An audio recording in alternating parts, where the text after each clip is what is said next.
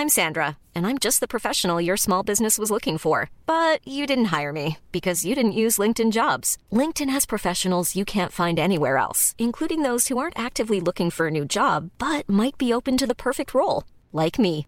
In a given month, over 70% of LinkedIn users don't visit other leading job sites. So if you're not looking on LinkedIn, you'll miss out on great candidates like Sandra. Start hiring professionals like a professional. Post your free job on linkedin.com/people today.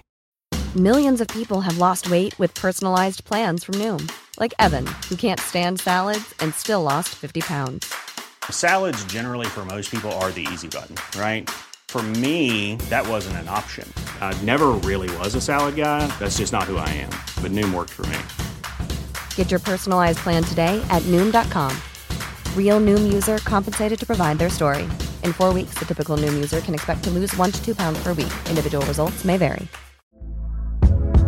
Hey there, it's Michelle Norris. I'm host of a podcast called Your Mama's Kitchen. When I travel, I'm usually looking for a way to find a taste of home when I'm not at home. And one of the things I love to do when I am at home is entertain. And Airbnb allows me to do that. When I was in California recently, I rented a house that had a great kitchen. And when we were sitting around the table, we we're all thinking, we're in someone else's house. Someone could be in all of our homes as well.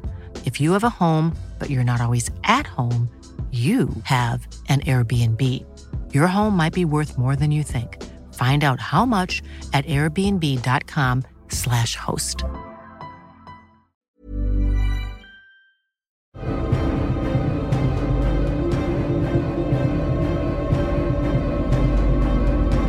Podsblitz, der Percy Jackson Podcast. Hallo Demigods. Hallo Mele. Hallo Melli. Wir haben jetzt einen guten Einstieg geschafft, nachdem wir gerade wirklich eine Viertelstunde mit der Technik rumgemacht haben und ich gerade noch unser WLAN neu gestartet habe und so. Aber sollte jetzt alles passen, ne? Ja, hoffentlich. wir werden sehen. Wir werden sehen, ja. Es bleibt spannend. Ja. Ähm, erinnerst du dich noch, als wir gefragt haben, welche Orte in Deutschland äh, der Olymp sein könnten? Ja. Wir haben eine Zusendung bekommen von einer lieben Hörerin, die uns ähm, erzählt hat, dass es an ähm, Donaustauf eine Gedenkstätte gibt, die Valhalla heißt. Und ich habe nachgeschlagen.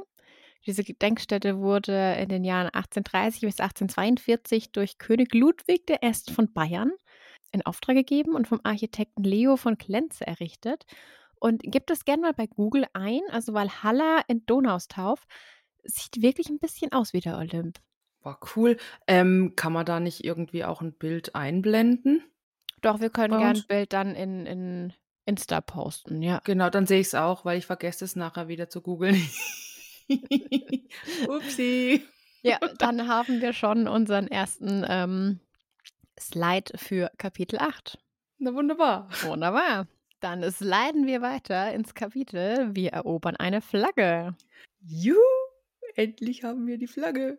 Und, Ja. endlich, und endlich wissen wir, wer der Papa von Percy ist. Oh, ich habe.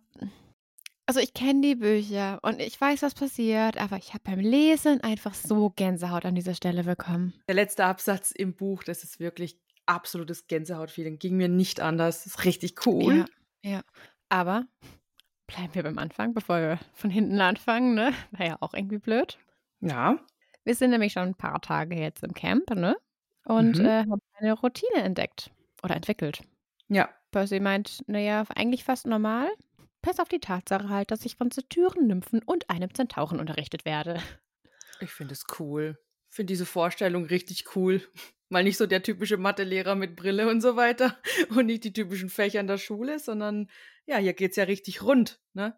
Ja, wir, wir lernen Altgriechisch. Von Annabeth, genau. Percy fällt es auch immer leichter.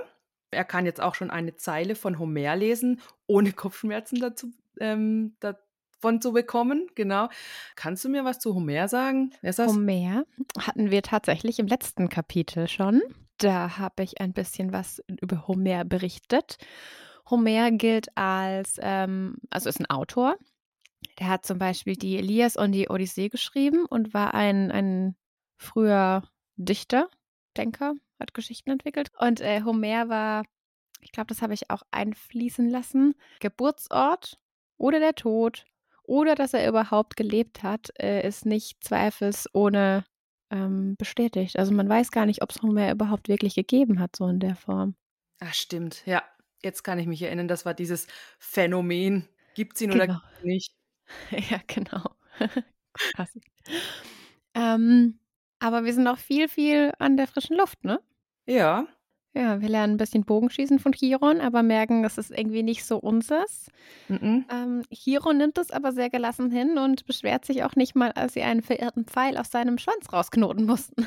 Boah, die Vorstellung, ey, ohne Witz. Dieser erhabene Zentaur, ne, hier steht ähm, ganz stramm da und mit erhobenem Hauptes und hinten im Schwanz verfängt sich so ein Pfeil. Das ist ein schönes Bild, ja. ja. Ja, aber irgendwie alles klingt nicht so geil, weil Percy irgendwie beim Laufen hat er auch keinen Erfolg, ne? Die Waldnymphen sind viel, viel schneller. Und die Was ihn, aber, Ausrede. was ihn aber sehr frustriert, weil er ist viel langsamer als ein Baum. Ja, genau, ja. Und die Ausrede, dass sie Jahrhunderte Übung darin hätten, vor liebeskranken Göttern wegzurennen, ist halt irgendwie auch nicht tröstend. Nee, das tröstet ihn überhaupt nicht. Nee, null. Ja. Dann versucht er ringen und aber ringt gegen Clarice. Stopp. Ja. Wir nennen sie nicht mehr Clarice. Nein, wir nennen sie nicht mehr Clarice. Wir haben einen Namen. Ja, wir haben ganz, ganz viele Zuschriften bekommen von ZuhörerInnen. Und zwar ähm, richtig geil. Chloris. Ja. Das passt so gut. Stimmt, wir nennen sie Clarice. Oh, finde ich schön. Das ist eine Ja. richtig, richtig gute Idee. genau, das musste ich jetzt gleich mal reinkrätschen hier. Dass wir sie, Völlig zu Recht. dass wir sie sofort und ab sofort auf jeden Fall ähm, Clarice nennen. Ja, Ja. gut. Genau. Wir ringen gegen die, aber wir haben halt 0,0 Chance. Die ist halt viel stärker als wir. Und dann merken wir halt auch, oder Percy merkt, mm -mm, Ringen ist auch nicht so seins. In Masse aber gut ist, das ist Rudern. Mhm. Aber Rudern ist jetzt nicht unbedingt die beste Kampfeskunst, ähm, die man von einem Bezwinger eines Minotauruses ähm, erwarten könnte. Und ich finde, da macht das sich wahnsinnig viel Erwartungsdruck, oder? Ja, an sich selber. Ja, definitiv. Er macht sich sehr, sehr hohen Druck, dass er was liefern müsste. Aber es beobachten ihn halt auch alle. Ja, Weil alle Ah. wissen wollen, wer sein Vater ist. genau. Es steht ja noch drin, so ja, er macht es ihnen ja nicht besonders leicht. Hm, Also ich finde schon. Ähm, also okay, ich kann natürlich viel sagen, weil ich jetzt, ich weiß ja, wer Daddy ist. Aber nichtsdestotrotz, wenn man jetzt so ein kleines bisschen zugehört hat oder halt es gelesen hat und so weiter, da sollte man doch schon drauf kommen. Jetzt so langsam. Und auch die Campbewohner, ich meine, die kennen sich ja noch viel, viel mehr mit den ganzen Göttern oder Göttinnen aus, ne? Ja, ist schon naheliegend. Aber Ja. ich verstehe das schon, weil also die Tutoren, die wissen ja nicht so genau, was vorher alles passiert ist, ne? Was Percy jetzt so die ganze Zeit schon durchgemacht hat, dass er da äh, Leute in den Brunnen geschubst hat, also Nancy Popofit und so weiter und so fort, weil Chiron hat ja sein Buch gelesen, der hat das ja nicht mitbekommen. Ja. und die haben ja nur diese Klo-Aktion mitbekommen. Klar kann man dann da drauf kommen, aber ich glaube, solange das halt nicht bestimmt ist, weißt du, sind Ja, die noch natürlich. so ein bisschen Natürlich, bevor man jetzt nicht sagt, ähm, ja, okay, es ist jetzt entschieden, wer du bist oder so, dann hält man sich dann natürlich schon nochmal zurück. Aber ja, okay. Ähm, Percy merkt aber auch, von wem er auf jeden Fall nicht das Kind sein kann. Und zwar Ares kann es nicht sein, weil er dafür ist er einfach nicht stark genug. Apollo kann es auch nicht sein, weil das hat man ja schon, Bogenschießen ist auch nicht so seins. Hephaistos ist es auch nicht, weil ein geborener Schmied ist er ebenfalls nicht. Und Dionysus, na Gott sei Dank, bei dem auch nicht. Und ich sage auch so, egal, Gott sei Dank. Ja, da wäre ich auch wirklich, wirklich äh, froh Ja, an seiner Stelle. Genau. Möchtest du noch ein bisschen Background-Feeling für Hephaistos haben? unbedingt, wollte ich gerade Unbedingt. fragen. Ja, Mhm. wunderbar. also Hephaistos hatten wir, glaube ich, schon mal. Der Gott des Feuers, eine Schmiedekunst und der Vulkane. Und ganz witzig ist ein bisschen seine Entstehungsgeschichte. Also nicht witzig, eigentlich eher traurig. Hm. Denn Hephaistos ist ein Kind von Zeus und Hera. Ähm, er kam aber schon, ja, Zeus und Hera kriegen auch Kinder miteinander. Mele hat gerade äh, ganz, ganz, ganz erstaunt geguckt. Ja, ich, ich jetzt, jetzt war ich gerade doch etwas ähm, verblüfft, dass die zwei, äh, ich meine, die sind ja zusammen, ne? Und dass die zwei doch tatsächlich auch ein eigenes Kind gemacht haben. Ja, Genau, wunderbar. Da gibt es verschiedene Theorien. Es gibt auch die Theorie, dass Hera aus sich selber ein Kind geboren hat, ohne, ohne Zeus, weil sie gesehen hat, okay, Zeus, dümpelt da in der Weltgeschichte rum. Ähm, Ja, ja, ja, also kann so seine auf, Hose nicht anlassen. ja, so auf die Art unbefleckte Empfängnis, oder? Genau. Okay. Und äh, Mhm. die ist halt, also es gibt die Seite, dass das halt dann schiefgegangen ist. Oder eben Zeus und Hera haben zusammen Hephaistos gezeugt. Aber in beiden Fällen äh, kam er einfach klein, hässlich und schreiend auf die Welt und war auch schon lahm. Also hatte offensichtlich eine Behinderung. Jo, und Hera hat ihn halt vom Olymp geworfen. Uh, okay. Ja. Hera dachte sich, also ich kenne die Story, dass sie ähm, Hephaistos aus sich selber geboren hat, weil ich, wie gesagt, viel diese ähm, Percy Jackson erzählt griechische Göttersagen-Stories äh, gehört habe oder auch höre. Und ähm, da war er quasi Hera peinlich, unangenehm. Auf jeden Fall, egal aus welchen Gründen auch immer, Hephaistos wurde vom Olymp geworfen und ähm, wurde dann von der Meernymphe Thetis gerettet, gesund gepflegt und aufgezogen. Und von ihr hat er auch dann Schmiedekunst ähm, gelernt und, und konnte Schmuck anfertigen und so weiter und so fort. Und er, wo er dann erwachsen war, hat er seiner Mutter Hera den goldenen Thron geschickt. Und als Hera sich draufgesetzt hat, wurde sie gefesselt und niemand konnte sie befreien. Sie haben dann versucht, Hephaistos irgendwie zum Olymp zurückzubewegen, damit er sie befreien kann von, von diesem Thron, den er angefertigt hat. Er wollte einfach nicht zurück. Dionysos kam dann mit einem Esel und transportierte Hephaistos so zum Olymp zurück. Und die Geschichte erzähle ich deshalb, da es auch viele Bildmotive von dieser Szene gibt. Mhm. Ja, großer Rundumschlag hier.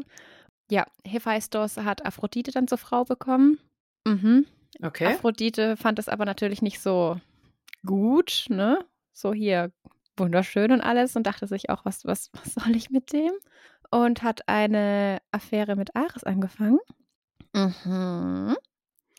Und Hephaistos hat es dann irgendwann rausgefunden und hat auf dem, dem Bett von Aphrodite und Hephaistos ein, ein Art Netz äh, drüber gespannt. Und als sie dann halt in dem Bett beschäftigt waren, also Aphrodite und Ares, dieses Netz die beiden gefangen gehalten. Und dann kamen alle anderen Götter und die haben ein bisschen ausgelacht. Und ja, daraufhin haben sich Hephaistos und Aphrodite dann getrennt. Klassischer Fall von Geschwisterliebe. Hm? Scheiße. Ja, ja. Und irgendwie aus dieser Sage raus gibt es auch das homerische Gelächter. Ist jetzt nochmal ein ganz tiefer Umschwung, bin ich vorhin auch selber erst drauf gestoßen, ähm, was Homer eben in seiner ähm, Elias und in der Odyssee auch, auch beschrieben hat. Und es ist ein, ein lautes, nicht enden wollendes äh, Gelächter. Fand ich spannend. Und gemein. Und gemein, definitiv, ja. ja, also so viel zu ähm, Hephaistos. Okay. Genau. Ja, Hephaistos war ja auch dann der, der Zeus den Kopf aufgedonnert hat, als Athene ähm, Mhm. raus wollte. Ah ja. Ja, stimmt, ich erinnere mich. Mhm. Genau. Ja, vielen Dank für diesen Einblick. Gerne. Luke will dann Percy trösten, indem er sagt, dass er vielleicht auch eben Hermes Sohn sein könnte. Eine Art Hansdampf in allen Gassen, aber kein Meister. Und jetzt Frage 1, was ist ein Hansdampf? Ein Hansdampf ist jemand, Achtung, der sich überall auskennt, also über alles Mögliche, so oberflächlich Bescheid weiß, aber halt irgendwie auch ähm, nichts tief kann. Äh, also irgendwie nichts Ganzes und nichts Halbes. Okay. Mhm. Ah, dann wir hier sagen. Ja, aber dann ist es doch der Überdiss gegenüber ähm, Percy. Ja, und irgendwie auch ein bisschen gegenüber von Hermes. Ja, okay, an den habe ich jetzt gerade nicht gedacht. Aber, Aber, ja, ja. stimmt. Es ist aber, es steht ja auch da, so eine Art Hansdampf in allen Gassen, aber nirgendwo Meister. Also ja, überall unterwegs, überall die Finger drin, aber nichts, wo du sagst, das ist so Er kann Das. da helfen. genau das Ding, wo ihn, was ihn auszeichnet. So. Mhm. Ja. Vielleicht wollte Also- Luke auch einfach nur nett sein. Indem er ihn disst? Ja, ich weiß das auch nicht. Vielleicht hat er es nett gemeint. Ja, oder ich interpretiere da jetzt zu viel rein. Kann auch sein. Okay. Jedenfalls gefällt es ihm aber trotzdem sehr gut im Camp. So langsam gewöhnt er sich auch an den Morgendunst, den Geruch der Erdbeerfelder und an die seltsamen Geräusche der Ungeheuer im Wald. Ich denke, welche Ungeheuer sind denn da drin? Das können wir jetzt noch nicht sagen. ne? Ah, okay, alles klar. ähm, warte mal, aber gehört der Wald nicht zu dem Camp selber? Doch, aber ja. wieso sind dann da Ungeheuer drin? Es sind nicht diese Art von Ungeheuer, die die Demigods jagen. Ah, okay. Nee, also nicht alle Ungeheuer wollen ihnen was Böses. Aber man kann auch friedlich neben den Herr leben, sozusagen. Ja, also diese ganze Ungeheuer-Waldgeschichte, die wird in der Reihe nochmal, da kommen wir nochmal dazu. Okay. Wird ein bisschen näher erklärt. Okay, alles klar. Er sitzt dann auch abends fein an dem, am Tisch von Hütte 11, bietet den Göttern das Brandopfer und versucht auch Kontakt zu Daddy aufzunehmen. Aber er verspürt halt immer nur dieses warme Gefühl, das er immer schon gehabt hatte, die Erinnerung an das Lächeln von seinem Vater. Ja. Ne? Er versucht auch nicht mehr so an seine Mama zu denken, aber fragt sich halt immer wieder, wenn der ganze Magiekram auch echt ist, dann besteht doch eigentlich die Möglichkeit, die Mama auch wieder irgendwie zu retten, oder? Verstehe ich aber auch. Na Das- klar. Also wird mir nicht anders gehen, ne? Ja. Und er fängt auch an, Lukes Verbitterung seinem Vater Hermes gegenüber zu verstehen und wird, ähm, der wird ja auch unwissend und allein gelassen. Ne? Er versteht dann schon, dass die Götter wichtige Aufgaben haben, aber man kann ja zwischendurch mal anrufen. Das finde ich auch so gut. weißt du, immer diese Verbindung mit diesem Weltlichen zu dem Göttlichen. Also ich finde das großartig. Er kann ja mal hier äh, Telefon schicken oder sowas. Ja. Äh, Ne? Finde ich auch völlig, also völlig verständlich. Natürlich, ne? Kann ich mir mal so so ein Zeichen oder sowas schicken, ne? Ich Ja, aber guck mal, Bei jedem Pups wird gedonnert. Also Ja. wortwörtlich. Nee, aber Ja. bei jedem Satz, der irgendwie was mit den Göttern zu tun hat, kommt ein Donnergrollen. Da kann man plötzlich zuhören. Aber irgendwie sich mal in Kontakt mit seinen Schützlingen zu begeben, das funktioniert nicht. nee. Ja. Aber drei Tage nach äh, seinem Eintreffen haben wir die erste Stunde Schwertkampf. Und Mhm. ich mag diese Szene wirklich sehr. Sehr, Ja. sehr, sehr. Ja. Ja, begonnen wird nämlich mit grundlegendem Hauen und Stechen und Percy glaubt auch, dass er gar nicht so schlecht ist. Seine Reflexe funktionieren auf jeden Fall, aber hm, er wird da doch eher eines Besseren belehrt, denn belehrt. Blätt. Er wird da doch eines Besseren belehrt. Er hat halt das Problem, dass keins der Schwerter sich richtig in seiner Hand anfühlt. Und entweder ist es zu schwer oder zu leicht oder zu klobig oder so. Er kann halt mit keinem richtig umgehen. Luke gibt sich auch alle Mühe, für Percy ein Übungsschwert zu finden, aber leider halt auch ohne Erfolg. Mhm. Merkt ihr das? Okay. Merke ich mir. Äh, Ich versuch's zumindest. Du weißt ja, Hirn und Sieb und so, Mhm, hm, mhm, diese mhm. Geschichte. Das ist ein wichtiger Punkt, dass Percy jetzt zu dem Zeitpunkt gerade kein Schwert findet, was sich, äh, kein Schwert findet, was sich richtig in seiner Hand anfühlt. Okay, spielst du da jetzt aber noch auf eine Szene in diesem Kapitel an? Ähm, noch nicht, nee. Also nicht in diesem Kapitel. Nee. Okay, Nee. alles klar. Ja, dann merke ich mir das einfach jetzt mal. Mhm. Ich erinnere dich dran, wenn wir da wieder, wenn, wenn die Szene aufkommt, dann schlage ich den Bogen hier zurück, wenn Okay. ich selber dran denke. Ja. Alles klar. Gut, es steht jetzt Zweikampf auf dem Plan und Percy darf, weil er das noch nie gemacht hat, gegen Luke antreten. Das ist auch gemein, oder? Ja, weil Luke ist einer der besten Schwertkämpfer der letzten 300 Jahre. Das ist wirklich voll mies. Ja, und hier auch wieder danke für den Druck. Na super. Ja. Die anderen sagen ja auch schon so, boah, äh, hier eben das mit den 300 Jahren und so. Oh. Und das zeigt Luke dann aber auch, denn er macht Percy ziemlich schnell fertig und mit jedem Schlag ist Percy auch ein bisschen mehr ja, zerschunden.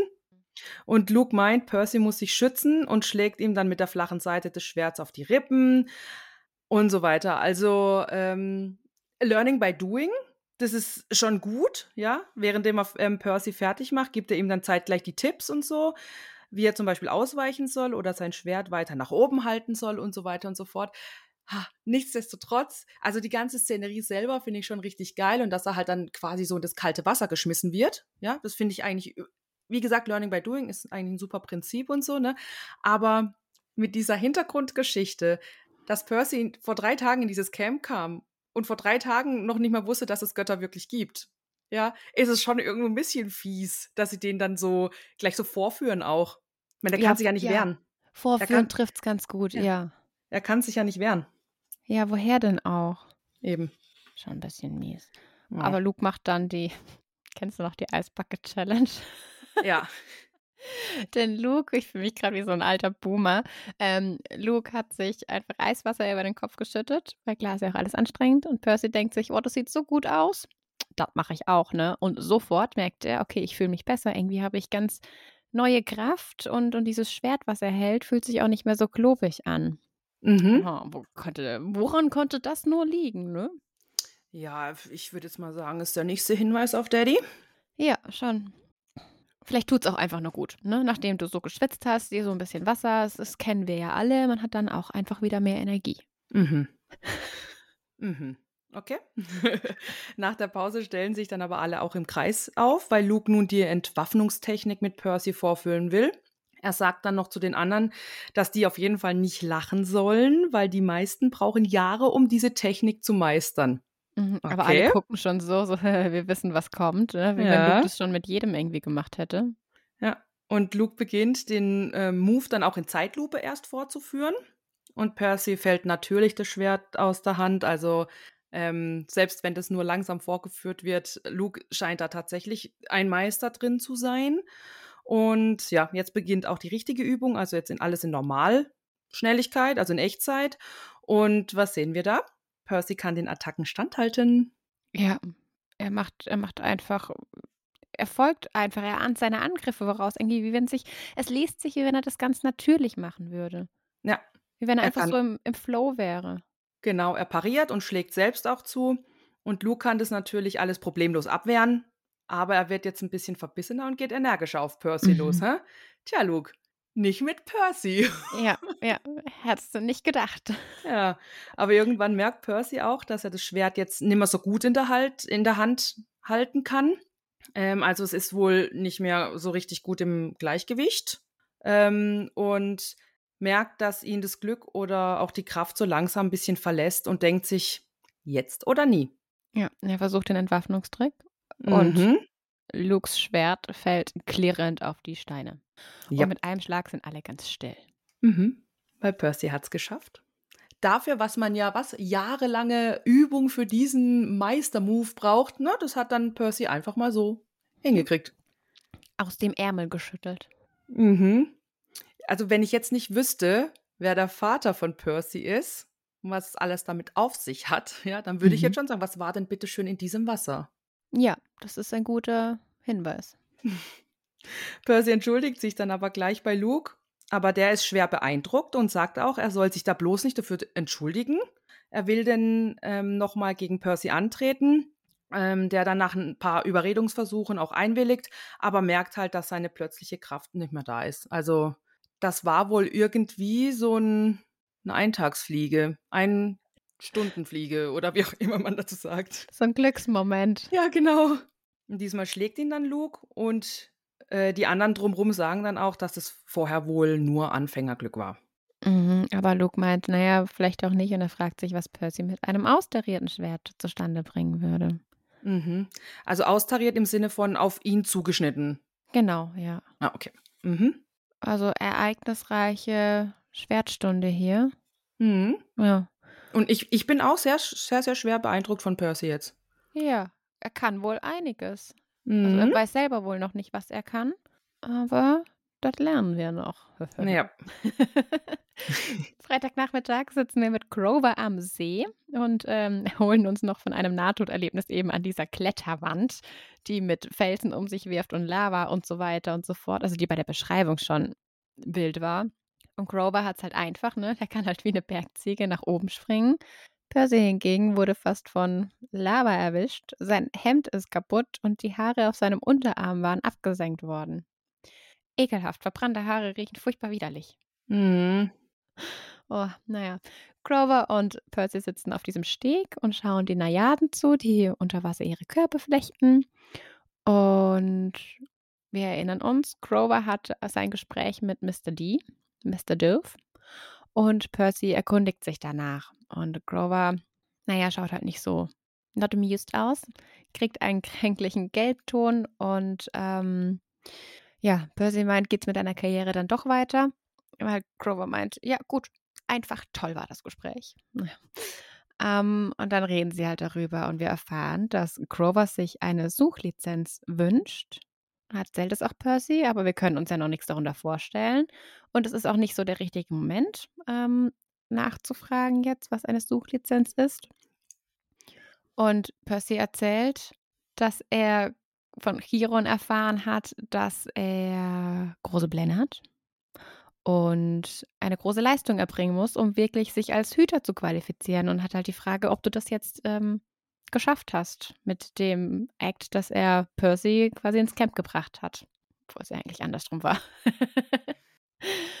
ähm, Grover meint dann, Mr. D hat die Entscheidung aufgeschoben, weil er sagt, er hat weder Erfolg noch ähm, gehabt, noch hat er versagt, was ja schon mal ähm, ganz gut ist, also wenn es auch nicht geil ist, aber es ist immerhin kein Du hast versagt. Und wenn Percy einen Auftrag bekommt und er als sein Hüter mitgeht und beide lebend zurückkommen, dann sind sie vielleicht der Meinung, dass er einen guten Job gemacht hat.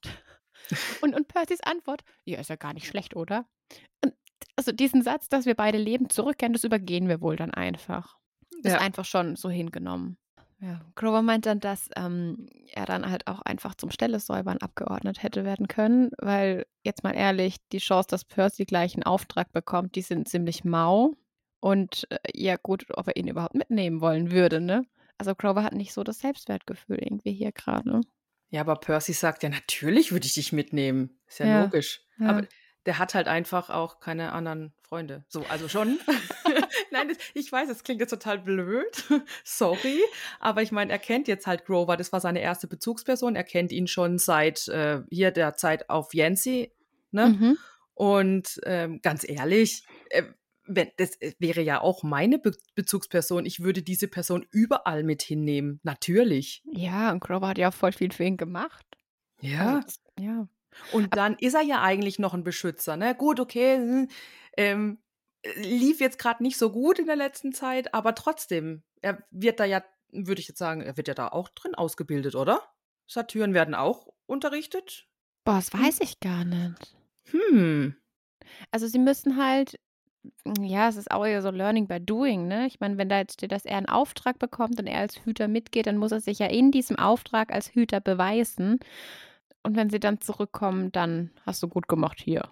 Medaille quasi. Mhm. Okay. Ja. Aber Grover hört ihm auch gar nicht so zu. Er guckt einfach nur ins Wasser und meint so Körperflächen. Sicher nett. Ein brauchbares Handwerk zu beherrschen. Also Grover ist wirklich ganz, ganz, ganz arg deprimiert und irgendwie ist ihm sehr, sehr elend zumute. Und ja, sie reden da noch eine Weile über Rudern, Schwertkämpfe, diskutieren die guten und schlechten Seiten der Gottheiten. Und dann erkundigt sich Percy nach den vier leeren Hütten. So. Und wir erfahren, was wir im letzten Kapitel schon hatten und vermutet hatten. Nummer 8, die silberne, gehört Artemis. Sie hat die ewige Jungfräulichkeit geschworen. So, also gibt es keine Kinder, auch keine Hütte. Aber wenn die Gute keine bekommen hätte, wäre sie beleidigt gewesen. Und da hast du wieder dieses Ding von den Göttern, ne? Ja. Aber sie hat eine Hütte bekommen. So. Das ist ja eine Ehrengabe. Ja, genau. So. Ja. Ähm, dann kommen die großen drei Hütten zu sprechen und weil sie meint, sind das die großen drei? Grover ist sofort angespannt und erklärt, so, nee, die zweite Hütte gehört eben Hera, die ist auch eine Ehrengabe, deswegen, weil Göttin der Ehe, kann eben kein Techtelmechtel mit Sterblichen anfangen, dafür ist ihr Mann zuständig. Ah, und erklärt eben nochmal, äh, wenn wir von den großen Dreien reden, dann meinen wir die drei mächtigen Brüder, die Söhne des Kronos. Ja, Zeus, Poseidon und Hades. Grover erklärt dann nochmal, was wir ganz am Anfang schon hatten, also was wir in Kapitel 1, äh, diesen großen Rundumschlag hatten, dass sie eben ähm, ihren Vater getötet haben und die Weltherrschaft übernommen haben und ausgelost haben, wer für was zuständig ist. Und dann haben wir hier eben nochmal, Zeus hat den Himmel gekriegt, Poseidon hat das Meer und Hades hat die Unterwelt bekommen. Aber Hades hat keine Hütte, denn Hades hat auch keinen Thron auf dem Olymp, weil die wollen ihn da nicht da haben. Ist auch vollkommen unfair und echt nicht freundlich. Aber Hades ist in der Unterwelt und kümmert sich da um seinen eigenen Kram und Grover, ja, teast auch so an, es wäre irgendwie nicht geil, wenn Hades hier eine Hütte hätte, aber lassen wir das Thema. ja. So, und jetzt kommen wir auf den Punkt zu sprechen. Zeus und Poseidon hatten doch eine Billion Kinder. Warum sind die Hütten leer? Hat er vollkommen recht damit. Und wir erfahren, vor ungefähr 60 Jahren, nach dem Zweiten Weltkrieg, haben die großen drei, also Zeus, Poseidon und Hades, abgemacht, dass sie keine Helden mehr zeugen würden, weil diese Kinder einfach viel zu mächtig waren. Sie haben den Lauf der Weltgeschichte zu sehr beeinflusst und verursachten zu großes Blutvergießen. Und der nächste Satz war so, was ist Deutschland Hades? Weil Der Zweite Weltkrieg war im Grunde ein Kampf zwischen den Söhnen von Zeus und Poseidon auf der einen Seite und auf der anderen Seite Hades. Und wenn wir alle in Geschichte aufgepasst haben, ne, der Zweite Weltkrieg, ja, äh, ja, habe ich mich dann gefragt, ist Deutschland jetzt Hades oder wie? Naja, ich meine, das ganze Thema Zweiter Weltkrieg brauchen wir jetzt hier nicht äh, thematisieren, das ist klar. Nee, ne? ja. Aber ähm, da ha hat sich Deutschland nicht mit Ruhm bekleckert. Brauchen wir nicht, also wirklich nee, nicht drüber nee, reden. Nee, gar nicht. aber ich habe mich das aber, gefragt dann so, weißt du, weil ja, ja, so. ja, ja, deswegen meine ich jetzt gerade. Und da Hades ja doch, ähm, ja, der ungeliebte Bruder ist, ne? Also Kann ich mir gut vorstellen, dass das dann, ähm, dass Deutschland von Hades Söhnen vertreten wurde im Zweiten ja. Weltkrieg. Mhm. Ich finde, dieser Satz wirft wahnsinnig viel philosophischen Input auf. Die drei haben dann ein Eid abgelegt und Zeus und Poseidon haben Hades dazu gezwungen, gemeinsam einen äh, Eid auf den Styx abzulegen. Und wir haben ja gelernt, Eide, die auf den Styx geschworen werden, dürfen nicht gebrochen werden. Und in dem Moment, wo Grover das sagt, donnert es halt einfach wieder. Also da haben wir es wieder. Bei sowas kann man dann donnern, aber mal telefonieren geht halt nicht, ne? Ja. Und ähm, naja, Percy fragt dann halt auch die Frage, die ich auch fragen würde. So, ja, und haben alle ihr Wort gehalten? Und Grover packt eine Geschichte aus. Vor 17 Jahren ist Zeus rückfällig geworden mit einem Fernsehsternchen, mit einer 80er Jahre Turmfrisur. Und dagegen war er einfach machtlos, ne? war die Zeit dafür. Und es ist ein Mädchen auf die Welt gekommen namens Thalia. Und naja, Zeus hat was auf den Styx geschworen, hat es gebrochen und da Zeus unsterblich ist, ist er ziemlich glimpflich davon gekommen. Aber Talia hat ein ganz, ganz, ganz grauenhaftes Schicksal erhalten. Und Percy sagt auch, wie bei allen Geschichten einfach, es ist nicht fair. Sie hat nichts dafür gekonnt. Zeus hat den Scheißdreck gebaut und die anderen dürfen es ausbaden. Ja. Wahnsinn. Es zieht sich auch durch alles. Und wir erfahren noch mal mehr über die Kinder von den großen Dreien. Denn die haben viel, viel größere Kräfte als jedes andere Halbblut. Sie haben eine viel, viel größere Aura.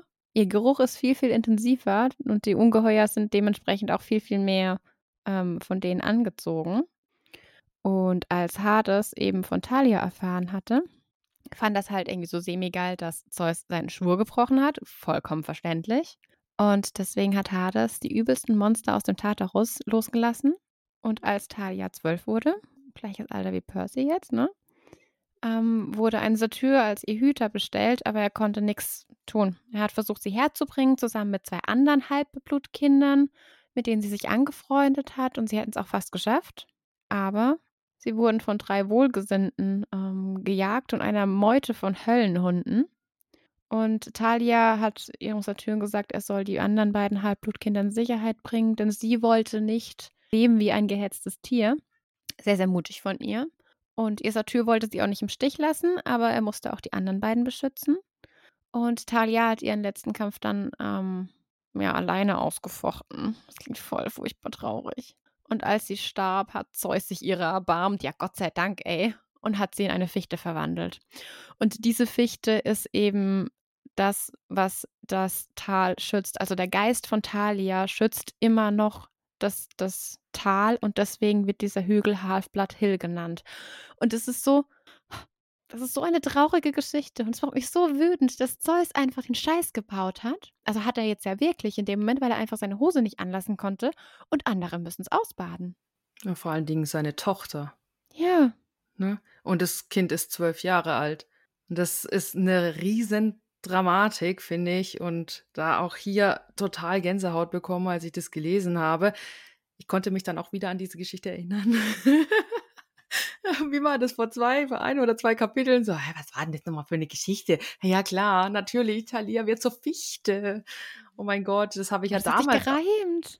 Was? Was ist das für eine Geschichte? Thalia wird zur Fichte. Oh, it's rhyme time. Uh. Ja. ähm, ja, äh, jetzt steigen wir hier in eine Dramatik ein. Entschuldigung, ja, oh Gott. Nix. Es ist genau. eine ganz dramatische Geschichte und ich ja. habe beim, beim Lesen und beim Vortragen jetzt auch gerade einfach, ich bin einfach ha, trotzdem ja. tief berührt, ne? Ähm, ich habe noch eine kurze Zwischenfrage. Der Natürlich. Tartarus ist die Unterwelt. Genau. Okay, danke. Ja. Der Tartaros ist ein Teil der Unterwelt, beziehungsweise in der griechischen Mythologie ist er ähm, der personifizierte Teil der Unterwelt und die tiefste Region des, des, des Hades, also der Unterwelt. Ähm, der Tartaros hatten wir auch am Anfang, wo die Welt erschaffen wurde, wo, wo Gaia da war und der Tartarus da war und Uranus da war da. Haben Ja, wir das schon aber mal gehört? ja, das mag sein, aber da wurde das nicht so erklärt oder da habe ich, glaube ich, gar nicht so nachgefragt, was ist jetzt der Tartarus? Ja, das Deswegen, kann auch sein, ja. ja. Bitte Ja, verlang doch nicht von mir, dass ich mich noch an Sachen erinnere, die vor sechs Wochen aufgenommen wurden. Entschuldigung. Okay, einfacher Satz. Der Tartaros ähm, ist eben die Personifizierung der Unterwelt oder der personifizierte Teil der Unterwelt und gilt als Strafort der Unterwelt. Und angeblich ist er so tief, dass ein Amboss, der von der Erde zum Tartaros runterfällt, neun Tage braucht, um ihn zu erreichen. Krass. Ja. Also da will ich jetzt nicht unbedingt leben. Das ist Nee, ja nee. Und, und völlig ähm, absurd. Titanen oder Götter, die halt zu ewigen Qualen verurteilt werden, die landen auch im Tartaros. Also ist kein schöner Ort. Hm. Ja. Die Hölle halt, Ja, die, oder? ja. Was man hier, also nicht hier, sondern was man allgemein in der weltlichen Welt, in der abendländischen Und der, ah, Zivilisation, oder war ja, das? genau. Hm, ja, ich habe Hm. gelernt. Ähm, halt als Hölle Ja, kennt, ja. oder? Ja, ich muss auch diesen. Hint kurz lassen. Wir haben ja gefragt, was es auch in der englischen Verfassung heißt und wir wurden ein paar Mal darauf hingewiesen. Da ist es einfach Western Civilization, was diesen Begriff viel, viel einfacher erklären würde als abendländliche, Abendländische ach, Zivilisation. abendländische Hm. Zivilisation. Ja, Ja. genau. Ja, wäre aber auch zu einfach, das so zu Ja. übersetzen, von daher. Ja. Äh, dramatische Geschichte. Kommen wir zurück. Ja. Ähm, Talia, dramatische Geschichte. Talia ist eine Fichte. Kann ich die Folge so nennen? Natürlich. Das ist schön. Haben wir einen Titelname. So, also Percy fühlt sich leer und schuldig, nachdem er diese Geschichte gehört hat. Dann, ja, er hat verstanden, okay, Talia war in seinem Alter und, und sie hat sich geopfert und dann fühlt er seinen Sieg über den Minotaurus einfach nicht mehr als so wertvoll.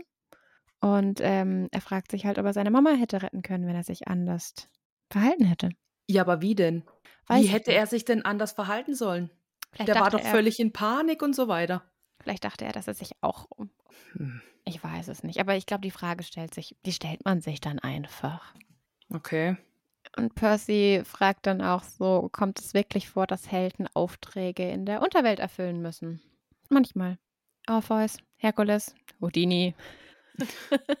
Okay, jetzt mal. Orpheus, bitte erklär mir. Das, das, das klingt griechisch. Da Mhm. bin ich dabei. Ähm, wer war der andere? Äh, Herkules. Herkules. Ja, brauchen wir auch Mhm. nicht reden, das weiß Mhm. ich auch. Ähm, aber Houdini. Ja, also ich denke, Houdini ist einfach wieder ein Witz, der das Ganze in die heutige Zeit bringen soll. Okay. Ja. Ja. Ich habe echt gesagt, nee, ich google das nicht. Das bestimmt einfach nur wieder so ein Quatsch. ja, ähm, also Houdini ist, ist ja eben der Quatsch. Ähm, Herkules, eine von Herkules zwölf Aufgaben war es, ähm, Cerberus oder Cerberus, auf jeden Fall den dreiköpfigen Hund von, von Hades, der Hund, der Höllenhund der Unterwelt oder ein Höllenhund, wobei eigentlich der Höllenhund, das ist der bekannteste, ähm, aus der Unterwelt nach oben zu bringen und deswegen musste er in die Unterwelt. Und Orpheus ist auch eine nächste tragische Geschichte. Möchtest du sie hören? Erleuchte mich sehr gerne. Okay, ich erleuchte dich. Also, Ja. Orpheus war ein Sohn der Muse Calliope.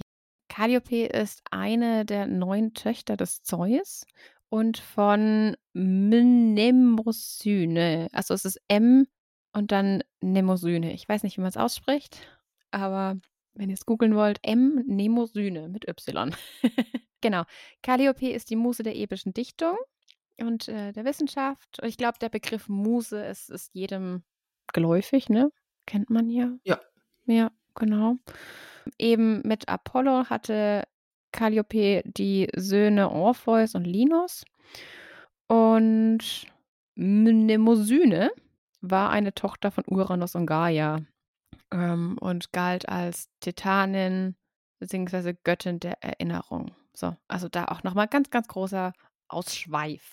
Genau, also Orpheus, kommen wir zu ihm zurück, war mit den Argonauten einmal unterwegs, um das goldene Vlies zu holen. Da habe ich auch mal irgendwann einen Ausschweif gemacht, da war Herkules nämlich auch mal mit dabei. Und man sagt, dass sein Gesang und sein Lyraspiel so schön waren, dass es sogar ähm, die Sirenen übertönt hat. Also Sirenen, die Wesen, die Schifffahrende in die Irre leiten und dafür sorgen, dass sie Schiffbruch haben. Und Orpheus hat die Nymphe Eurydike geheiratet.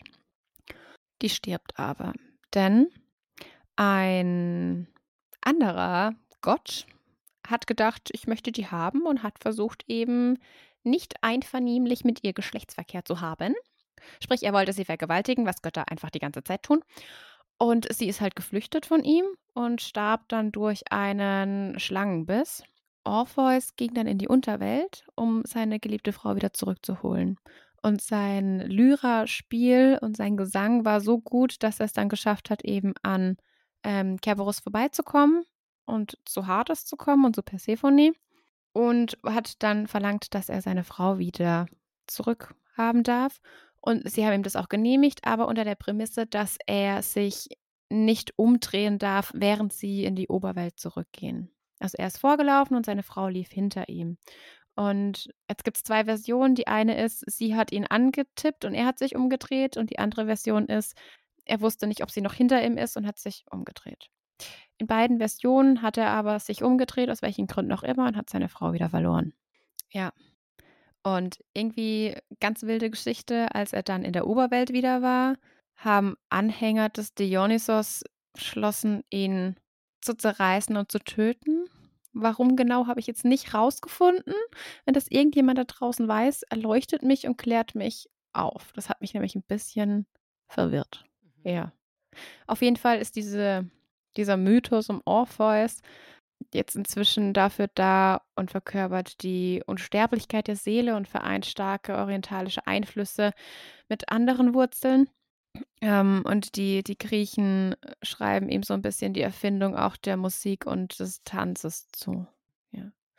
Aber wir haben hier wieder einfach einen Held, der kein gutes Ende genommen hat. Ja, tragischer Held. Und Percy fragt dann eben auch, um den Schwung jetzt wieder zu Orpheus zu schaffen, ähm, haben sie jemals irgendwen von den Toten zurückkehren lassen? Und Clover meint eben, nein, Orpheus hätte es fast geschafft. Eben das, was ich gerade erzählt habe und fragt dann auch Percy so, ja, du, du, du hast es nicht im Ernst vor, oder? Percy, nee, hat mich nur interessiert und so und wechselt dann aufs Thema ähm, und fragt ihn, ob Saturn immer zu Beschützern der Demigottheiten ernannt werden und ich glaube schon, dass er gelogen hat, ne? Äh, und ähm, Grover riecht den Braten. Ja. Natürlich, der weiß, dass, dass der gelogen hat, weil der, das ist das Erste, an das ähm, Percy, oder nicht das Erste, sondern ähm, er guckt ja immer dass er irgendwie Informationen rausfinden kann, ob das mit der Unterwelt und, seine Mutter und so weiter stimmt. Und ähm, ja, eben, man würde sie ja auch da wieder rauskriegen und so. Ja, das, Grover kann eins und eins zusammenzählen. Ja, glaube ich auch. Und ähm, Grover erzählt dann, dass es nicht immer so ist, dass Saturn als Beschützer für die Demigottheiten ernannt werden. Und wie ähm, Chiron auch schon Percy erzählt hat, ähm, wenn eben die Saturn, also die Saturn sind in ein, sehr vielen Schulen, wie Grover eben auch vorher lange versteckt war und äh, gehen einfach ganz normal auf die Schule und wirken wie ganz normale Schüler. Und wenn sie eben ein Halbblut ausfindig machen, was ähm, so das Zeug zu einem großen Helden haben, sprich eine sehr große, starke Aura haben, dann verständigen sich Chiron, um die Kinder im Auge behalten zu können. Und, ja, und der kommt dann als verdeckter Lehrer an die Schule, um das vermeintliche Halbblut im Auge zu behalten. Ja, genau. Ja. Und Percy sagt dann, ja, und du hast mich gefunden. Chiron sagt, du hast gedacht, ich könnte etwas Besonderes sein. Und Grover sieht aus, als hätte man ihn in die Falle gelockt. nicht schlecht, Percy, nicht schlecht. Ja. Aber er spielt es halt jetzt so ein bisschen runter. Wenn er wirklich einer der großen drei wäre, würde man ihm ja auch niemals einen Auftrag zuteilen und Grover würde somit auch niemals seine Lizenz erhalten. Genau. und meint dann auch, ja, vermutlich bist du einfach ein Kind von Hermes oder einer kleineren Gottheit, wie eben Nemesis, der Göttin der Rache. Er soll sich keine Sorgen machen und so. Und naja, man hat halt den Eindruck, als würde Grover eher sich selber überzeugen wollen als Percy, ne? Ja. Ja. Und jetzt ist es aber trotzdem soweit. Nach dem Essen geht es nämlich ans Spiel. Die Flagge Mhm. erobern. Genau. Na, endlich, jetzt kommt Ja. Action. Jetzt kommt. Oh, wollen wir noch einen kleinen Rundumschlag machen über Nemesis? Oh, stimmt, ja. Ja, voll unterschlagen. Unterschlagen. unterschlagen gerade. Ja, natürlich, ja. unbedingt. Ich glaube, jeder kennt den, den Begriff, das ist meine Nemesis, ne? Ja, genau. Ähm, Nemesis war die, oder ist, wir reden ja in Präsens über Götter, ne? Ähm, ist die Göttin des gerechten Zorns und der ausgleichenden Gerechtigkeit und dadurch wurde sie auch so ein bisschen zur Rachegottheit. Äh, sie hat eine Begleiterin, die Aidos, die Göttin der Scham. Und Nemesis bestraft vor allem eben die, die Hybris, also menschliche Selbstüberschätzung. Und wenn jemand ähm, die Göttin Themis missachtet, und das ist nämlich die Göttin des äh, göttlichen Rechts und der Sittlichkeit. Und es gibt noch eine Zeus-Geschichte dazu. Ich will sie hören, ich will sie hören. Okay. ähm, genau, Nemesis ist eine Tochter der Nyx. Und es gilt auch, entweder hat Nyx sie aus sich selber geboren oder ähm, Nyx hat mit Erebos die Nemesis geboren. Ja, diese ganzen Geschichten sind immer ganz, ganz wild mit den Gottheiten. Aber wer war das jetzt, Erebos? Erebus war die Personifikation der Finsternis und ist auch wie Tartaros ein Teil der Unterwelt. Aber der ist ein Gott. Ja, so ein war von Anfang an da Ding. Ah, Also wie du auch jetzt ähm, eben Tartarus von Anfang an da war und personifizierter Teil der Unterwelt ist, so ist das jetzt auch Erebos. Die waren beide von Anfang an von der Entstehung da und äh, also so G Götter oder Gottheiten oder zum Göttergeschlecht gehören alle. Die Titanen, alles davor, plus die Götter, wie man sie als Götter kennt, das sind einfach unterschiedliche ähm, Abstufungen der Kräfte. mhm. Also ich habe es mir ein bisschen so vorgestellt, wir sind alle Menschen, auch wenn wir unterschiedlich aussehen Mhm. oder unterschiedliche ethnische Herkünfte haben und so. So habe ich es mir ein bisschen Okay. aus, ja, vorgestellt. Berichte ich mich da gerne, wenn es da irgendwas anderes gibt. Und Zeus hat sich mit Nemesis gepaart in Gestalt eines Schwanes, nachdem sie zunächst natürlich geflüchtet ist, weil sie keine Lust auf ihn hatte. Ne? Ja. Und auf ihrer Flucht vor Zeus ähm, ging sie über das Meer. Also sie ist über das Meer vor Zeus geflüchtet, hat sich in einen Fisch äh, verwandelt, um eben im Wasser zu sein, ging über eine Ente, Gans und dann am Ende ein Schwan. Und ja, Zeus hat halt das getan, was Zeus irgendwie so gefühlt meistens tut. Ähm, er hat ihr dann nachgestellt und hat sie vergewaltigt. Und aus dieser ja nicht einvernehmlichen Zusammenkunft ähm, hat sie als Schwan dann ein Ei gelegt, was Schwäne halt biologisch tun. Und daraus ähm, ist Helena entstanden, wegen der dann später der Trojanische Krieg geführt wurde. Ja, da klingelt was. Da klingelt was. Da klingelt was, ne? In einer anderen Version von dieser Story ähm, hatte Aphrodite ihre Finger mit im Spiel und hat so ein bisschen als Wingman fungiert in, in, in Form eines Adlers. Und ähm, das Ende vom Lied war das gleiche. Das ist dann eben dieses Ei gelegt worden, aus dem Helena entstand, aber dadurch gibt es auch eben das Sternenbild äh, Schwan und Adler. Mhm. Ja. Ja, Ich kenne mich jetzt mit Sternenbildern überhaupt nicht aus. Ich auch nicht null. Aber ist auch wieder eine wilde Geschichte, in der Zeus einfach wirklich Scheißdreck gebaut hat. Und ich mag Zeus echt nicht. Überhaupt nicht. Mm. Null. Nee, ist tatsächlich kein sympathischer Zeitgenosse. Nee. So. Richtig guter Übergang hier. ich finde keinen Übergang. Wir haben Abendessen. Ja. Und jetzt geht's endlich ans Spielen, weil das Essen wird nicht beschrieben. Das ist gut, weil jetzt kommt das Spiel Flagge erobern. Ja, wurde Geht die schon, Action los. ja, wurde schon im vorherigen Kapitel angeteasert und endlich, endlich, endlich ähm, schallt das Muschelhorn, alle erheben sich und ähm, Campbewohner jubeln. Annabeth Mhm. und zwei von ihren Geschwistern rennen mit einem seidenen Banner in den Pavillon Das Banner war über drei Meter lang, hellgrau, mit dem Bild einer Eule und einem Olivenbaum geschmückt. Mhm. Und von der anderen Seite kommt Clarice, auch mit Mhm. so einem Banner. Allerdings ist es knallrot und mit einem bluttriefenden Speer und einem Eberkopf verziert. Genau. Und Percy fragt dann Luke, äh, ob das die Flaggen sind. Captain Obvious. und äh, fragt dann eben, ob Ares und Athene immer die Teams anführen. Und Luke meint auch so, nee, nicht immer, aber häufig. Und äh, Percy fragt eben, wenn einer die Hütte, äh, nee, Percy fragt eben, wenn eine andere Hütte die, die Flagge erbeutet, ob man die dann neu bemalen darf. Also er erklärt schon ein bisschen so die Regeln, wenn du Mhm. gewonnen hast. Und Luke meint auch, ja gut, erstmal, erstmal müssen wir eine haben, ne? Dann können wir weitermachen.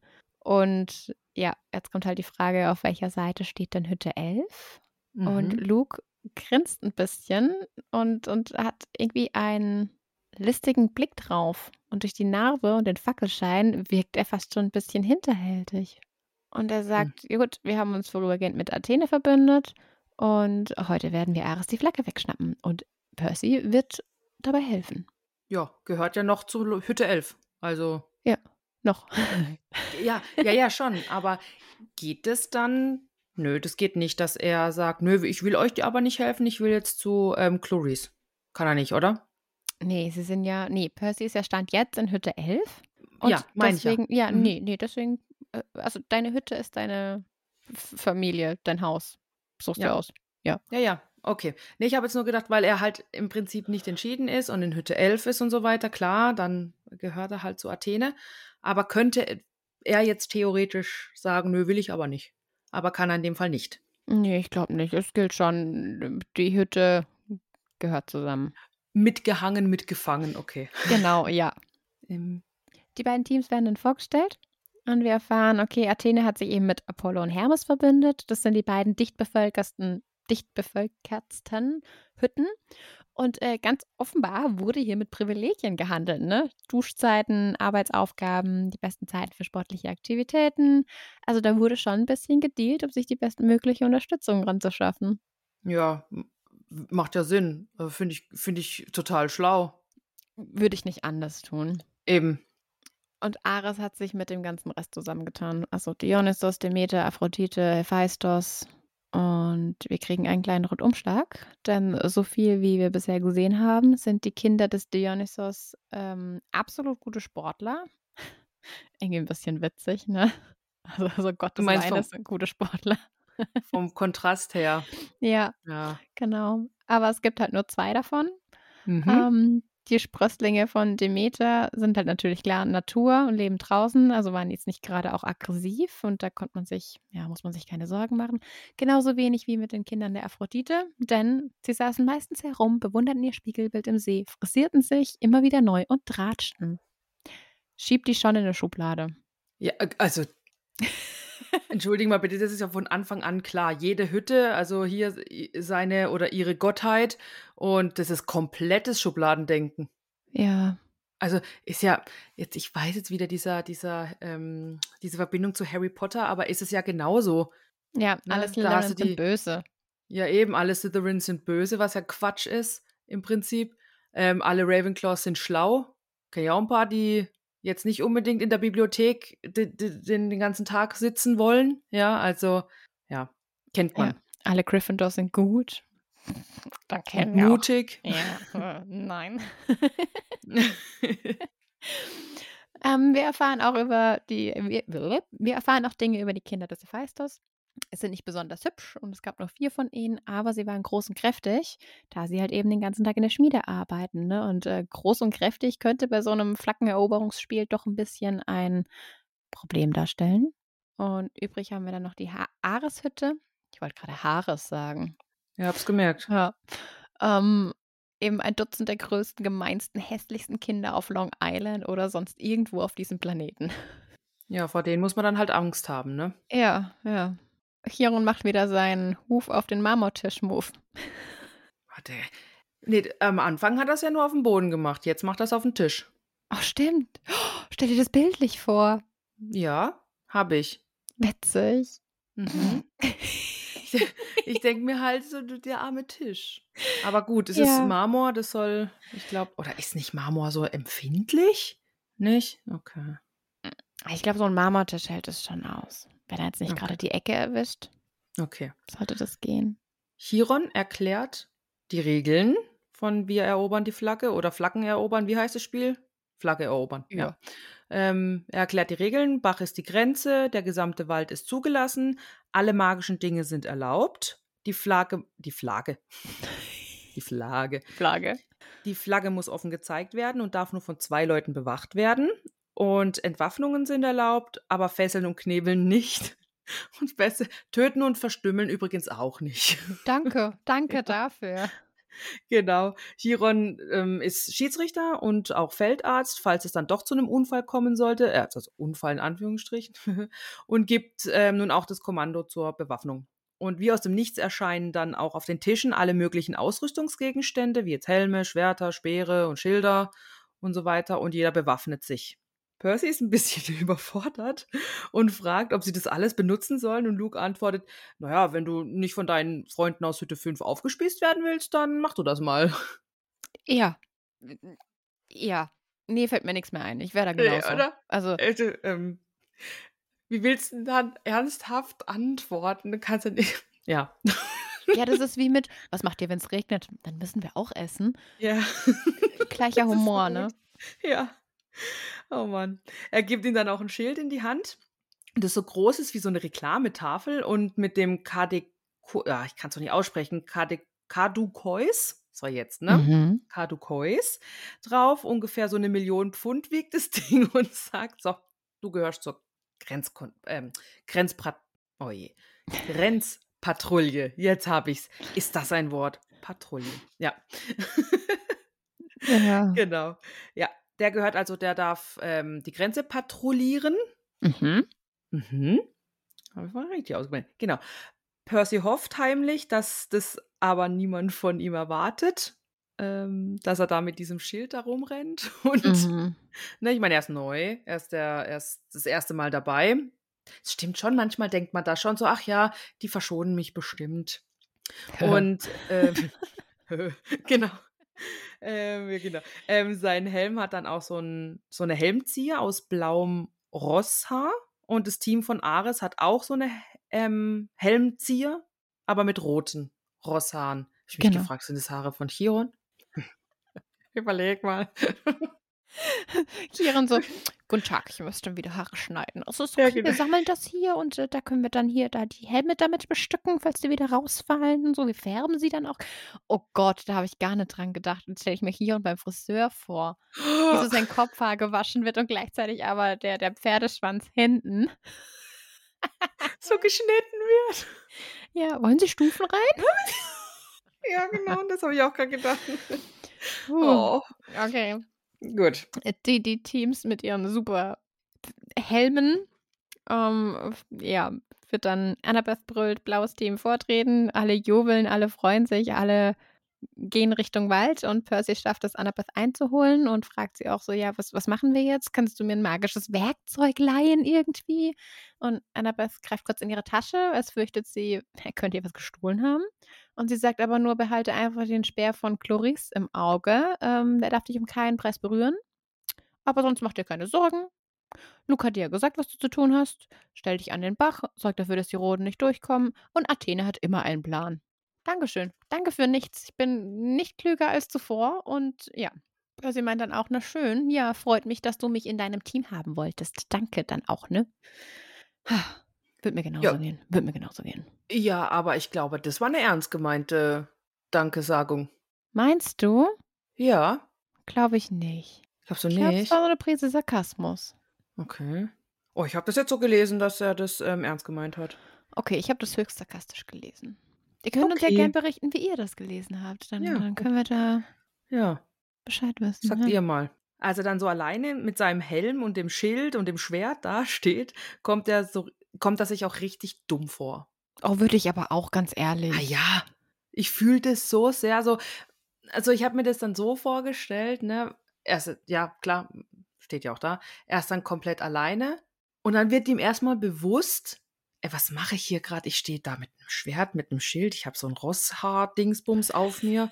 und ähm, ja, was ist das hier eigentlich? Weißt du, er ist ja sonst die ganze Zeit ist er ja nie alleine, bis auf dann, wenn er schläft, ja. Aber dann schläft Dann er auch ja. nicht, weil dann sind ja auch 800 Leute mit in der Hütte. Ja, schon richtig, aber da beschäftigt sich keiner Ach so, dir. ja. Ne? Mhm. So meine ich das Ja. jetzt. Ne? Also er ist, ähm, er ist sonst immer mit Leuten zusammen, er redet sonst immer mit Leuten, immer über diese ganzen magischen Geschichten oder diese, diese grie- griechischen Göttergeschichten und so weiter, ja. Und jetzt, wo er ganz alleine dasteht und sich wahrscheinlich auch selber sieht, ne, so aus seinem Körper raus und mal so den Blick auf sich selber hat, so dieses, was mache ich hier eigentlich? Mhm. Ja. Also, ich fühle das total, der arme Kerl. Ja, vor allem irgendwie auch alles, nichts passt, ne? Das Schwert ist wieder Mhm. falsch und fühlt sich nicht richtig an. Dieser Ledergriff von dem Schild zerrt irgendwie an ihm wie eine Bowlingkugel und er fragt sich halt, naja, aber mich, mich wird doch niemand angreifen, oder? Hm. Und die auf dem Olymp müssten dann doch Schadenersatz fällig werden lassen. Ach, großartig. Ja, eben hier jetzt schon wieder dieses Weltliche in, die, in das Göttliche einfließen lassen. Ja. Das ist so gut. Ich liebe das, ich liebe Ja. das wirklich. Ja. Wir hören dann Das- das Muschelhorn. Genau, ertönt. Genau, wir hören Metallklirren, wir hören Kampfgeschrei und ähm, plötzlich rennen blau behelmte Apollo-Verbündete da irgendwo im Wald vorbei und verschwinden dann wieder in feindlichem Territorium und Percy denkt sich, ja geil, ich verpasse halt den ganzen Spaß. Mhm. Aber die Enttäuschung bleibt nicht lange. Mhm. Denn Percy hört ein Hundeknurren, so ein ganz bedrohliches, was dann aber auch gleich wieder verschwindet und wird dann von Clarice und ihrer Bagage angegriffen. Ja, und die ist halt richtig pisst auf ihn, ne? wegen ihrer ganzen Oh ja. Klowassergeschichte hier. Mhm. Und die wollen ihm echt nichts Gutes und die jagen ihn dann auch ein bisschen. Sie jagen ihn über den Bach und Percy denkt sich, ja geil, nirgendwo, nirgendwo ist Hilfe. Also er konnte nur davonlaufen oder sich gegen die halbe Aareshütte verteidigen. Er kann dann auch dem ersten Schlag ausweichen und äh, merkt dann aber schnell, ja gut, die Leute sind nicht ganz so dumm wie der Minotaurus, auch wenn sie vielleicht so aussehen. ähm, ja, Cloris stößt dann mit ihrem Speer nach ihm und sein Schild lässt diesen Speer abgleiten und er spürt ein ganz, ganz schmerzhaftes Brennen. Seine Haare sträuben sich und dieser scheiß Speer ist einfach elektrisch geladen. Mhm. Psycho.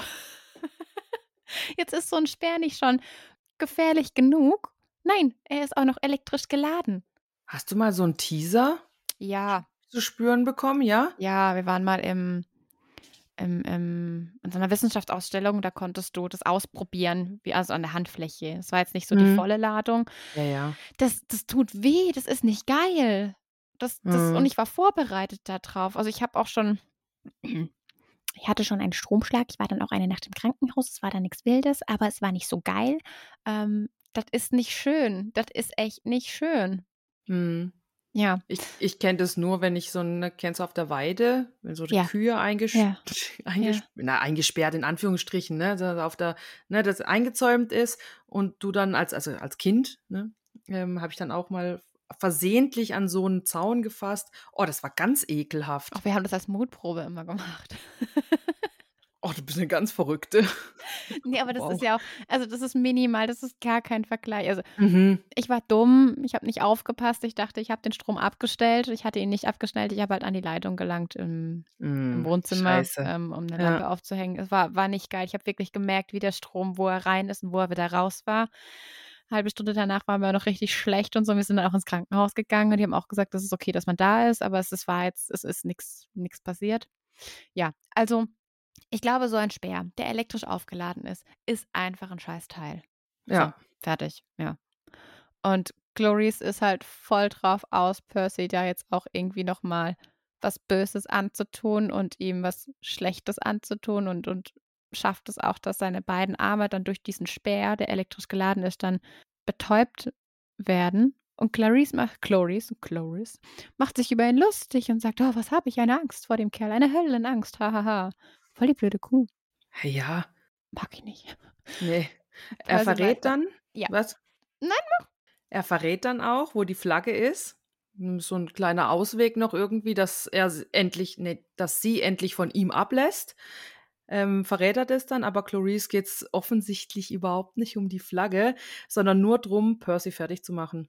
Ja, Weil- voll mies. Ja, weil ihr ist es nicht egal, wenn ein Typ wie er ihre Hütte blöd aussehen lässt. Aha, da haben wir nämlich die gekränkte Eitelkeit. Und gekränkte Eitelkeit kann ganz schön gefährlich sein. Mhm. Mhm. Ja. Aber es ist auch echt nicht geil, dass sie macht das mit mehreren Personen gegen einen.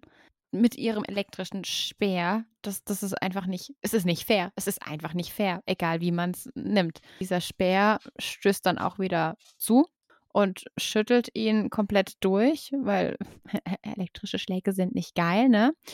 Und einer von ihren Mitbewohnern zieht sein Schwert über seinen Arm und er hat eine riesen, riesen Wunde jetzt da am, am Arm. Mhm. Und er kann offensichtlich kein Blut sehen. Nee. Percy sagt aber noch und erklärt nochmal die Regel: Hallo, verstümmeln geht nicht. Das Ja. dürfen wir nicht. Huch, Aber das ist nicht- Oh, da wird mir Ja. vermutlich der Nachtisch gestrichen, ne? Ho, ho. Voll Ja. die Kackpratzen. Und der Ja. stößt dann Percy auch in den Bach und alle lachen ihn wieder aus. Ja. Aber jetzt dreht sich das Blatt. Jetzt Mhm. wendet sich endlich alles. Juhu! Endlich. Denn das Wasser gibt ihm neue Kraft und schärft auch seine Sinne.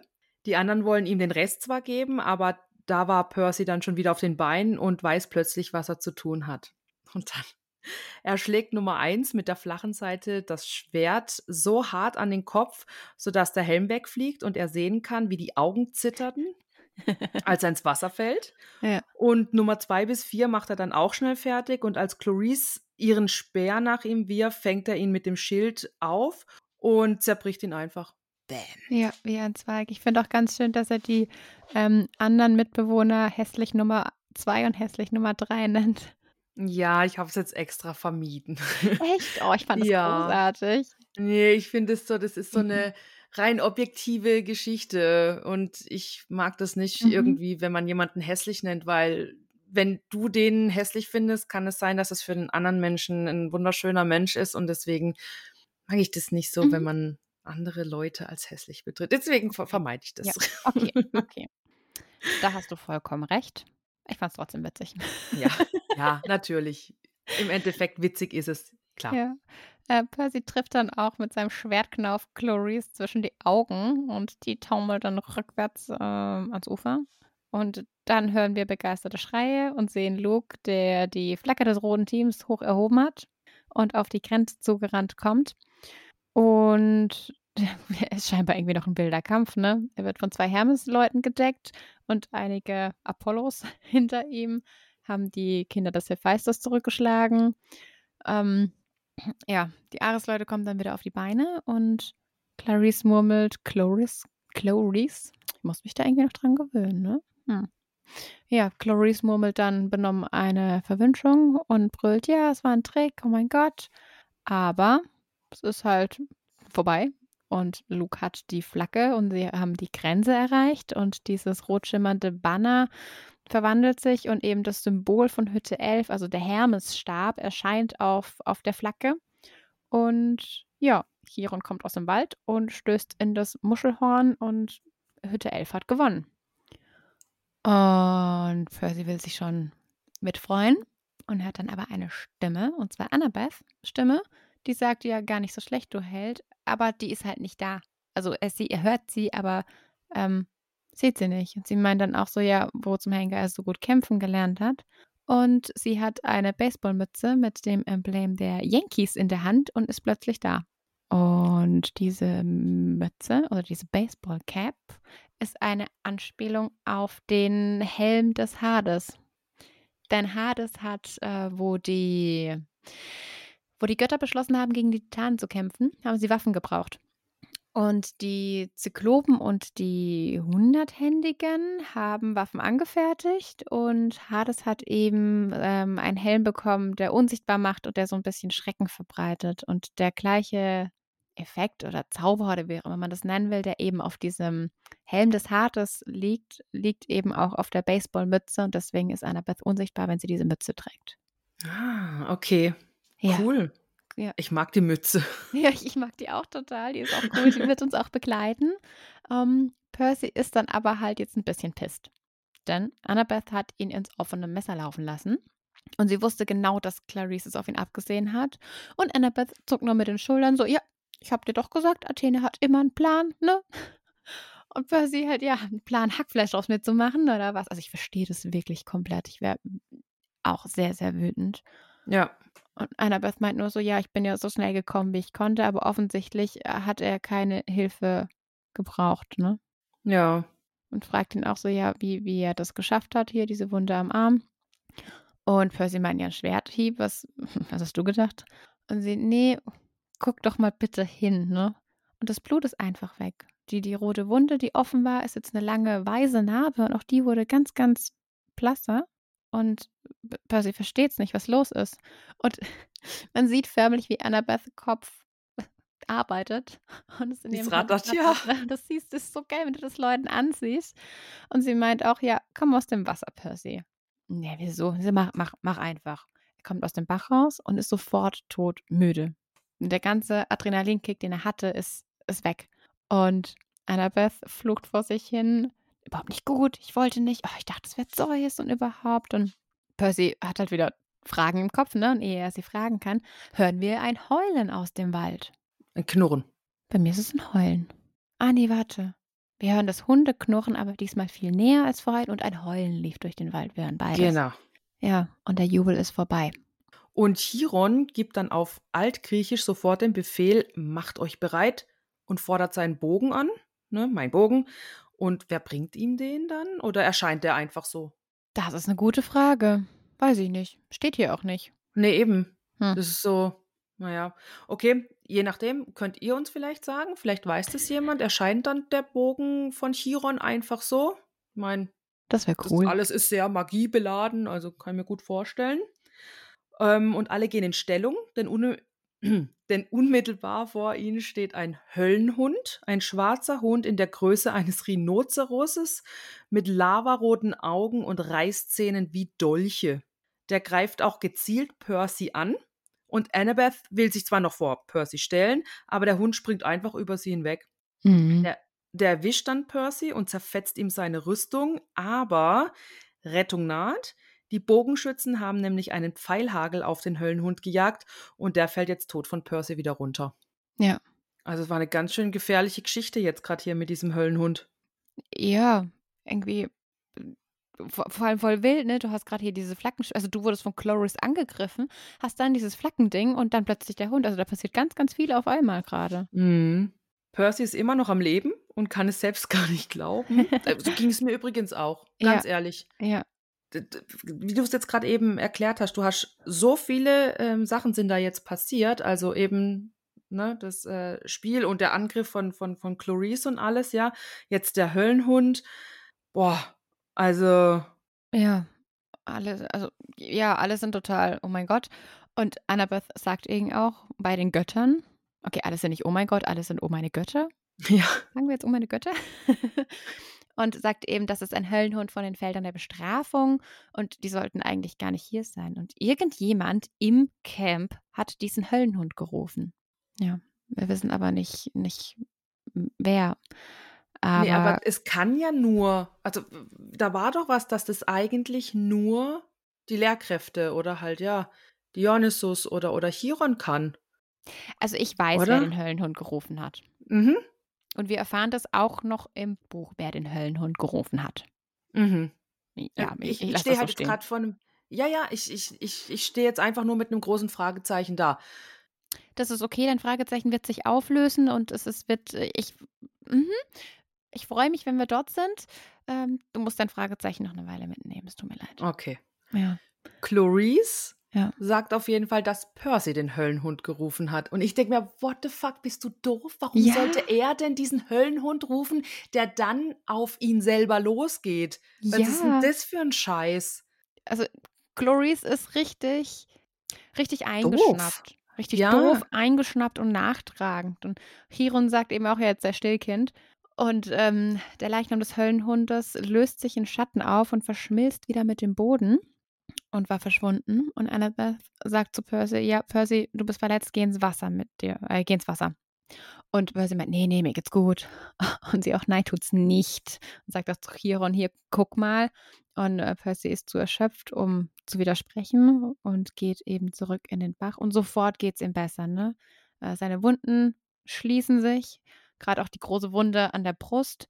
Ähm, die Umstehenden schnappen nach Luft und, und Percy ist so, hör mal, ich weiß nicht wieso und, und tut mir leid. Und aber die gucken, die gucken gar nicht auf seine heilenden Wunden, sondern sie starren auf etwas über seinem Kopf. Und Percy selber schaut auch auf und ganz verblichen über ihm sieht ihr das grün leuchtende, wirbelnde und funkelnde Hologramm des, eines, eines Speers mit drei Spitzen und äh, sieht, er hat über seinem Kopf ein, ein Hologramm eines Dreizacks schweben und ja, er ist entschieden. Er ist jetzt einfach Mhm. endlich entschieden. Annabeth sagt, dein Vater, das ist wirklich nicht gut. Chiron verkündet, es ist entschieden. Und alle Umstehenden und sogar die Haareshütte knien sich einfach vor Percy nieder. Und Percy ist wirklich nicht intelligent und ist immer noch total verwirrt, ne? Und fragt so, "Hä, mein Vater? Und Chiron sagt, Poseidon, Welterschütterer, Sturmbringer, Vater der Pferde, heil dir, Percy Jackson, Sohn des Meeresgottes. Bam. Percy Ja. ist also entschieden. Und es ist so eine geile Szene und so ein geiler Abschnitt. Und ich jedes Mal beim Lesen sitze ich einfach dran und bin mit aufgeregt und habe Gänsehaut. Ja, endlich wissen wir es und endlich können wir es auch sagen. Richtig geil, ey. Ja. Aber wie, wie komisch muss das sein? Du hast also diese wilde Szene, ne? Kampf, Chloris verletzt. Du, du merkst, der Bach gibt dir irgendwie Kraft. Äh, dann, dann die Flagge gewonnen, dann der Höllenhund und dann knien sich alle vor dir hin. Ist es eigentlich freiwillig, dass alle ähm, vor, di vor dir hinknien? Oder ist es einfach irgendwie, weil es der Sohn von Poseidon ist, beziehungsweise halt jetzt einer der großen drei, dass irgendwie das automatisch ist, dass alle sich hinknien? Weil ich, es wird ja extra betont, dass selbst die Ares-Kinder knien sich hin. Das ist der Respekt vor den großen Dreien. Also, ja, ja, okay, aber ist es freiwillig? Ich glaube, es ist einfach, weil die, guck mal, die sind ja alle mit diesen, die kennen alle diese Gottheiten, die kennen alle die Geschichten, die wissen, wie mächtig die großen drei sind und sie wissen auch, wie mächtig die Kinder der großen drei sind. Und es ist einfach dann eine, oh mein Gott, Reaktion und, und gut, da steht ja auch sogar die Ares-Hütten, ja, obwohl ihnen das gar nicht zu gefallen schien. Ja, aber vielleicht ist es einfach so ein, du bist so ein ganz hohes Tier, ich muss mich vor dir ähm, verbeugen oder auf die Knie fallen. Einfach aus dem Respekt raus, den man halt Gottheiten zollen soll. Mhm. Also schon eine von dir selbst gewählte Tat. Ja. Also, ja, ich weiß schon. eine, eine also von dir selbst gewählte, also du führst sie bewusst aus, weil du gesellschaftlich dazu gezwungen bist. Genau. Ja. Äh, Und eben, das war, das war jetzt meine Frage, ich weiß nicht, ob sie ganz rüberkam, jetzt meine Frage war einfach nur, oder ist es eben so, wie, wie du es gerade erklärt hattest, oder ist es halt so, ähm, dass das dein Körper automatisch macht, weil die Götter das von Anfang an gesagt haben, wenn ein Kind von den großen drei, dann ähm, macht der Körper das automatisch. Ich weiß, was du meinst, aber ich glaube nicht, nee. Ich Okay. glaube, es ist einfach dieses, die- sie kennen die Gottheiten, sie wissen, dass die diesen Respekt haben wollen und auch eben für ihre Kinder haben wollen, einfach weil es die großen drei sind und das eben ein, ich führe es selbstständig aus, aber ich bin gesellschaftlich, also göttergesellschaftlich einfach dazu verpflichtet, das zu tun. Mhm. Okay, danke schön. Ist ein großartiges Kapitel, ehrlich. Ich liebe alles daran. Ja, das ist, das war schon richtig geil. Ich habe jetzt trotzdem noch mal eine Frage Ja. zu dieser Kniegeschichte. Ist es dann nur bei den großen drei oder wenn jemand entschieden ist, zum Beispiel, ja, ich bin Tochter der Aphrodite oder sowas, ähm, passiert es dann auch? Nee, oder ich ist es glaube wirklich nicht. nur so die große drei, die großen drei Ding? Ich glaube, es ist so in die großen drei Ding, gerade vor allem, wenn sie eben sich geeinigt haben, dass sie keine Kinder mehr zeugen. Oh mein Gott, hat sich Poseidon halt auch nicht so ganz dran gehalten, ne? Nee. Nee, ja. Ein bisschen verstehe ich Hades da schon, dass er dann angepisst ist, ne? Ja, und ich kann, also, das kommt nochmal zur Sprache. Okay. Und es wird richtig toll. Es wird richtig, richtig toll. Es, es taucht ein Charakter auf, den ich sehr, sehr mag. Okay. Das kann ich schon Ja. erzählen. Das wird nichts teasern. Äh, ja. Großer Moment. ich bin immer ich- noch, ich liebe diese Stelle einfach. Ich gehe stark davon aus, dass noch einige Charaktere da ähm, vorkommen. Ja. Deswegen ähm, teasert das tatsächlich. Also bei mir zumindest, ich, es macht jetzt nicht so, oh mein Gott, oh mein Gott, ich muss wissen, wer, sondern es ist einfach so, ja, das äh, wird bestimmt noch einiges auf uns zukommen. Ich freue mich sehr drauf, ja. Ich freue mich auch drauf. Und endlich können wir einfach sagen, okay, es hat wahrscheinlich eh schon jeder rausgefunden, ne? Percy ist der Sohn von Poseidon und deswegen alles mit Wasser und deswegen gibt der Bach ihm auch Kraft und das oh, ist wunderbar. Ja, es wird zwar wahrscheinlich in den nächsten Kapiteln gesagt, aber mh, der hat ja immer, jetzt zumindest in dem Kapitel, hat er ja immer nur die Kraft bekommen, wenn er im Wasser war. Mhm. Diese Kraft, hat er die jetzt dann generell, weil er jetzt anerkannt wurde in dem Fall? Oder muss er immer ins Wasser, um stark zu sein? Ähm, es ist so, dass Wasser eben nochmal zusätzlich Kraft gibt. Und es ist wie mit allem, ähm, Learning by Doing. So wie du jetzt, wenn du Krafttraining machst, immer kräftiger wirst, je mehr du trainierst, so ist es da jetzt auch. Aber das Wasser wird ihm immer wieder einen Boost geben. Okay, er muss trotzdem trainieren. Genau, ja, ja, das sowieso. Ja. Okay, ja. Aber okay. weißt du, was das bedeutet? Er muss Hä? nicht mehr auf dem Boden schlafen. Ach, stimmt. oh, er darf um. Oh, in Hütte 3, da ist keiner. Ja, voll die Ruhe. ja. Na, dann eigenes Bett. Er kann sich überall breit machen. Ja, voll gut. Voll gut. Na, okay, so viele Habseligkeiten hat er nicht, aber trotzdem geil. Ja, aber er muss keine Angst mehr haben, dass ein Minotaurushorn gestohlen wird. Stimmt, darf ja keiner, kein anderer rein, gell? Ja. Und ich glaube auch, weißt du, wenn du mit so 20 anderen Leuten zusammenschläfst, weiß ich nicht, ob du das so gut schläfst, weil einer schnarcht, einer redet, einer bewegt sich viel, du selber willst vielleicht auch keinen irgendwie wecken, du äh, schläfst halt auch noch auf dem Boden. Ähm, ich meine, das macht dir mit zwölf jetzt vielleicht nicht so unbedingt viel wie mit unseren wundervollen, wir sind nicht mehr zwölf Jahren. Aber geil ist es trotzdem nicht.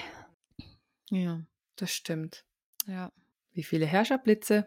Ich würde am liebsten 12 von 10 geben, aber es ist auch, es ist für mich auch wieder eine 10 von 10 einfach. Na, da schließe ich mich an. Ich fand's auch super. Mhm. Ja, endlich, endlich sind wir entschieden. Oh. oh ja, ich freue mich so. ich mag diesen Absatz sehr, wie gesagt. Ich habe schon, wir hatten es ja am Anfang auch jetzt von der Folge, ne? Es ist einfach irgendwie ein, ein Gänsehautmoment, weil man so mitfiebert. Auch jetzt gerade nochmal, weil ich durch diesen Podcast die, die ganzen Kapitel nochmal neu lese und neu kennenlerne und so wirklich intensiver, da ist dieser Moment dann irgendwie auch nochmal intensiver. Ja, kann ich so unterschreiben. Ja. ja. Jo, dann sind wir quasi am Ende, denn wir haben vergessen, für Folge 8 einen Fragesticker auf Instagram zu machen. Naja, also vergessen würde ich es jetzt nicht sagen. Wir haben relativ spontan heute aufgenommen. Ja, das stimmt.